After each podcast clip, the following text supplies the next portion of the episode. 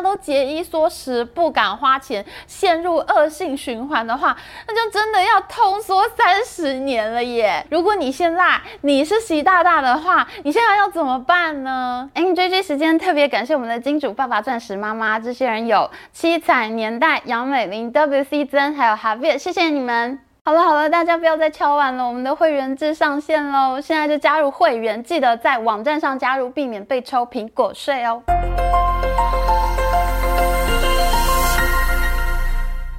Hello，大家好，我是 Amy。最近中国经济学界热议的话题就是中国到底开始通货紧缩了吗？因为有一个很有名的经济学家刘玉辉呢，他在公开演讲的时候宣布中国已经进入通货紧缩了。结果一大堆经济学家就跑出来辩论说没有啊，怎么可能？连中国国家统计局发言人都站出来说没有通缩，不可能通缩。而刘玉辉演讲的报道呢，现在在中国墙内已经全面删除了。为什么大家这么紧张呢？我们来看一下。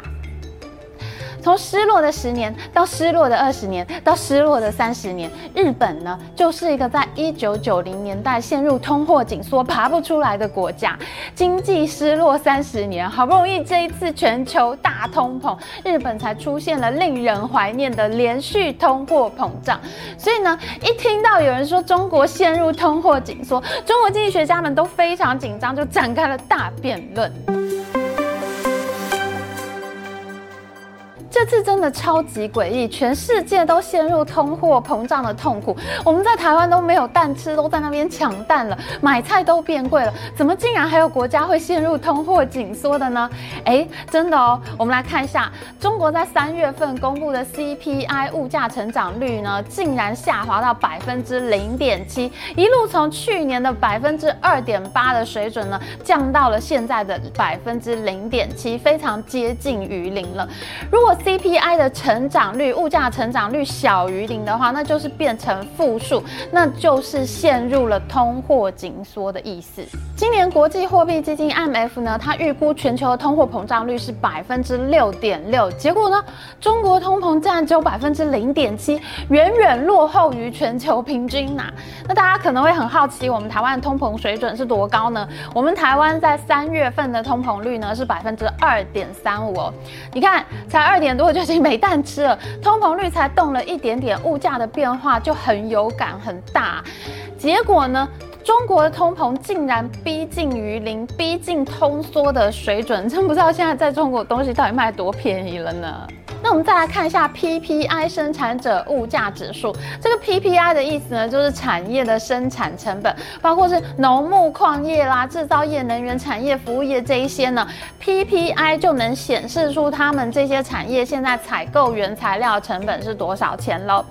通常呢，PPI 就是 CPI 的先行指标。我原物料先涨价，产品到了市场当然会涨价啦。那如果原物料呢先降价，那到了市场，这个产品呢，产品也就会互相竞争，它就是出现降价的现象。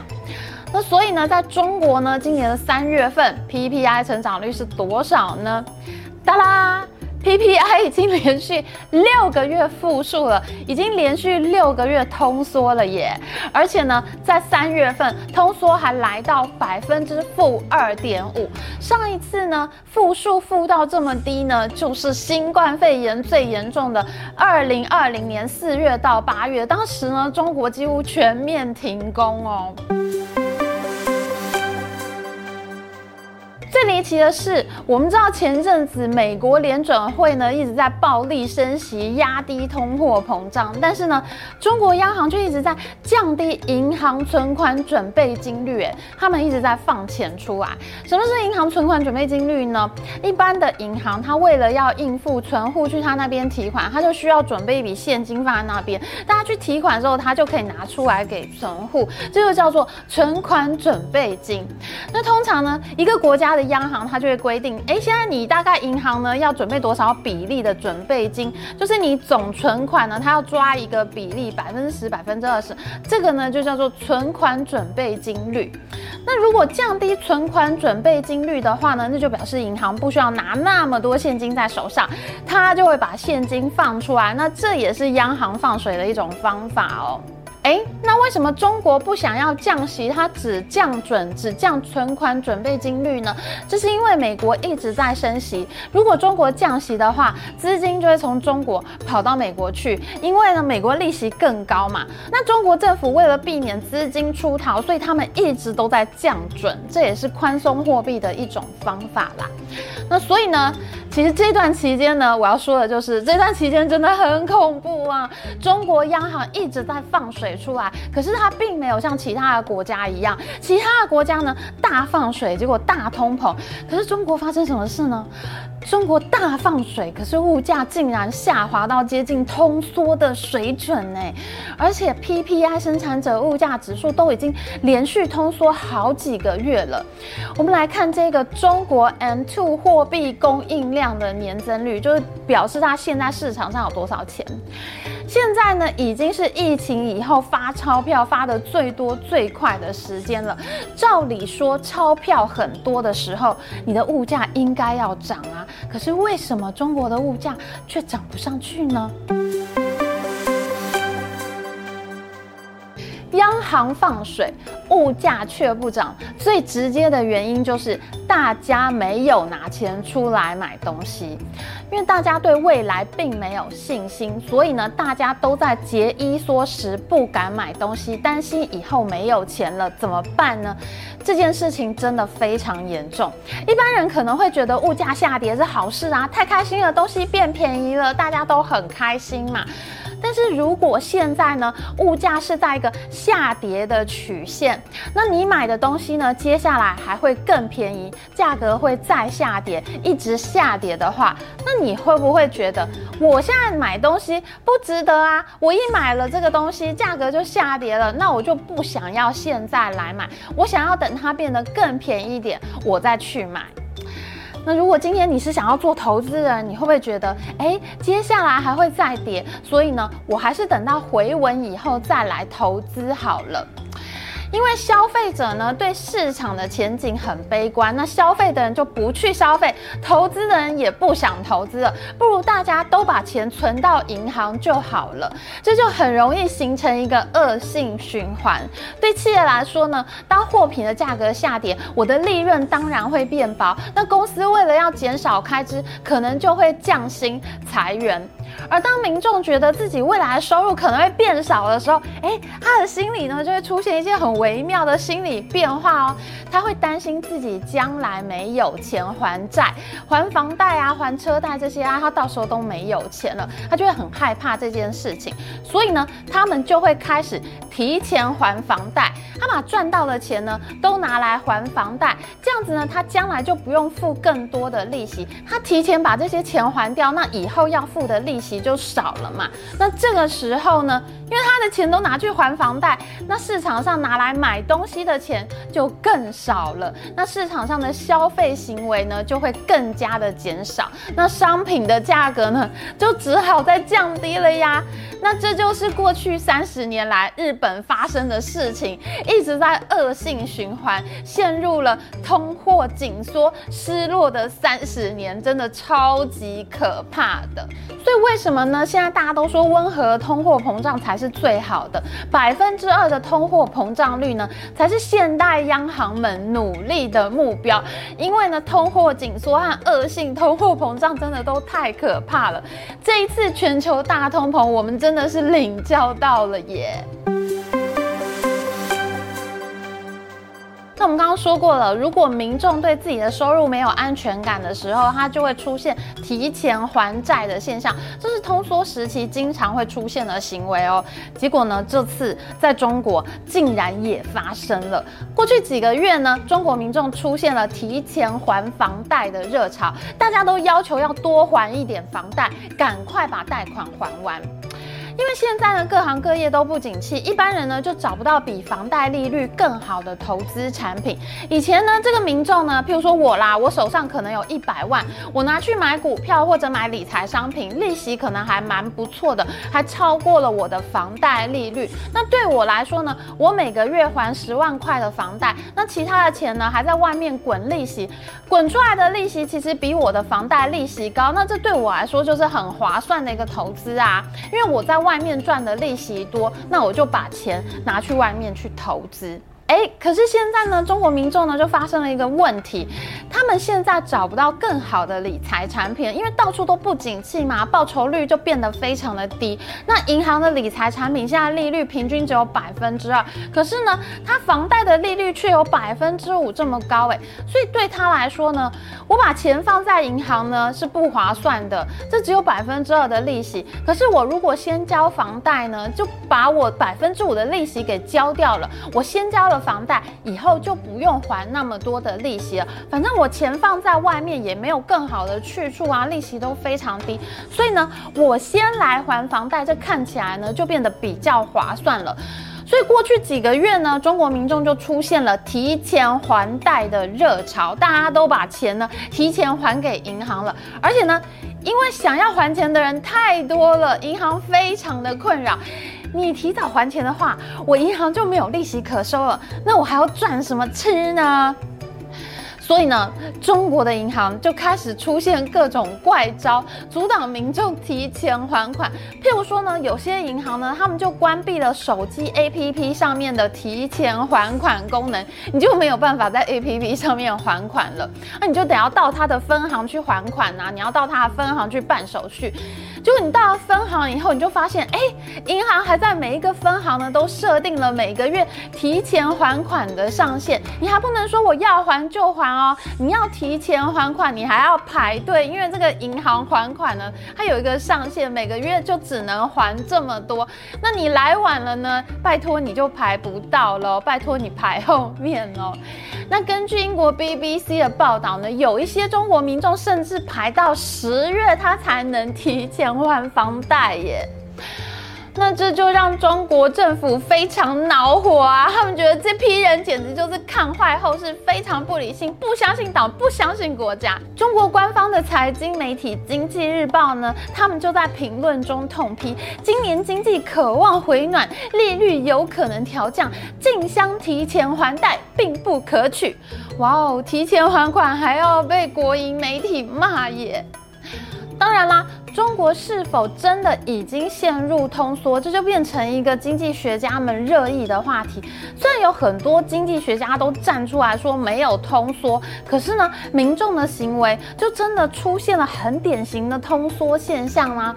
那这当然是非常令中国政府担忧的一件事情。为什么呢？因为如果他不赶快逆转这个潮流的话，一旦形成了通货紧缩的惯性，大家都节衣缩食，不敢花钱。陷入恶性循环的话，那就真的要通缩三十年了耶！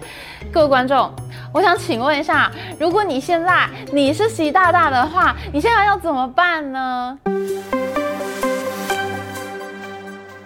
对了，当然就是炒房救中国啦。中国房地产占中国 GDP 快要三成，这个把戏我已经看好多次了。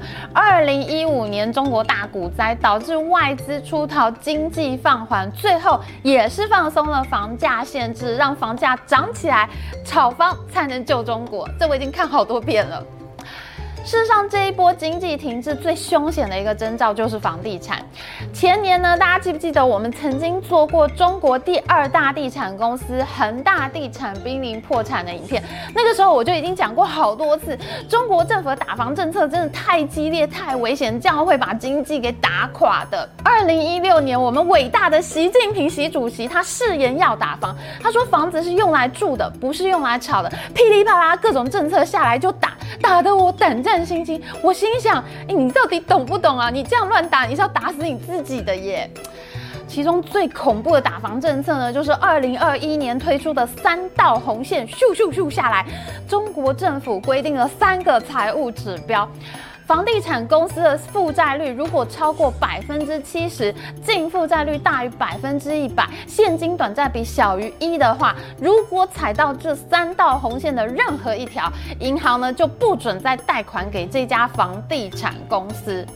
那结果当然非常惨啊！恒大地产就被三条红线、三道红线搞到快要濒临破产，很多中型房地产公司也直接倒闭，还有十几家上市公司的股票停牌，到处都是烂尾楼，很多房子盖到一半就盖不下去，因为没有钱呐、可是呢，已经买了预售屋的人，他们已经开始缴银行的房贷了，房子却交不出来，所以呢，他们只好一边交。交房贷一边租房子住，还要付房租，他要付两份钱呢。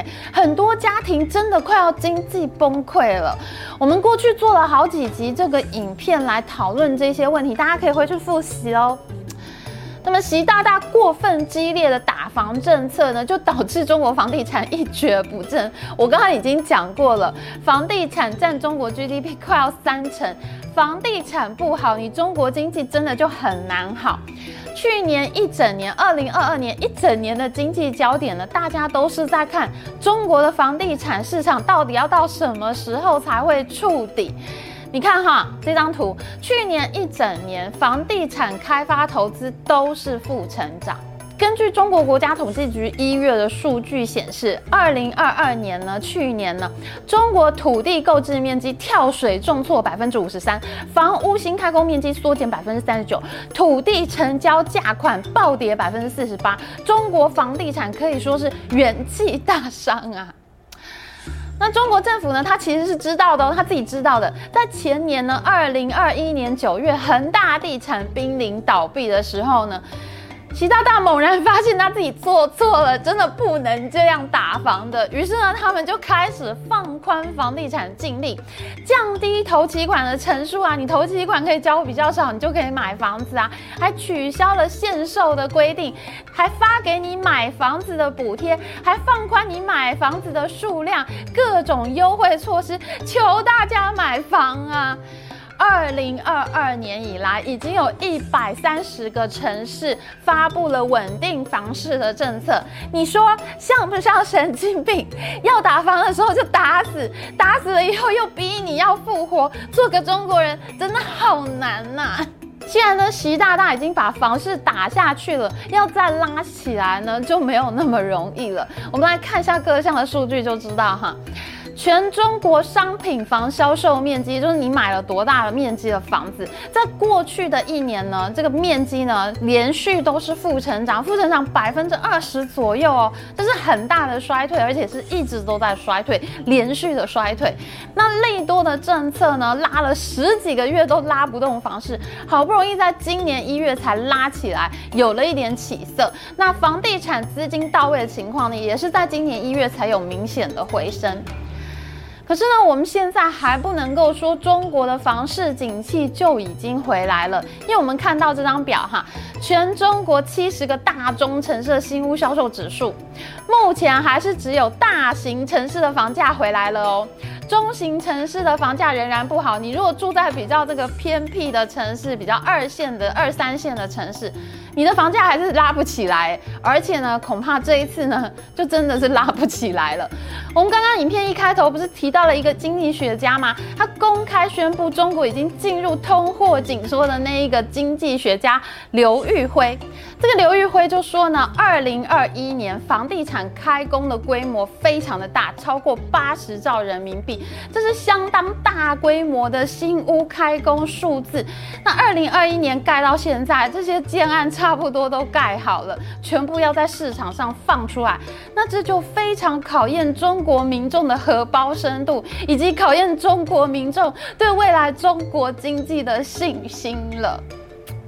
现在呢？因为要重新炒房救中国了嘛，那房地产公司都需要钱，大家都需要资金周转，所以先前那些发生财务困难的公司呢，有十几家公司已经在股市里面停牌了。那现在中国政府也打算让他们复牌，才能在股市里面筹资拿钱去盖房子啊。结果呢，第一家复牌的公司融创中国，它停牌的时候呢，股价是四点五八块人民币，它一复牌就掉到一点六九块人民币，而且现在呢，它的股价是天天下跌，所以看起来呢，股市对于房地产的景气呢，还是没有什么信心的。所以这次呢，习大大自己闯的祸，这次能不能够收拾得了？我们当然还是要继续追剧的啦。喜欢我们影片，请记得帮我们按赞，好记得按订阅频道加开启小铃铛。我们下次再见哦，拜拜。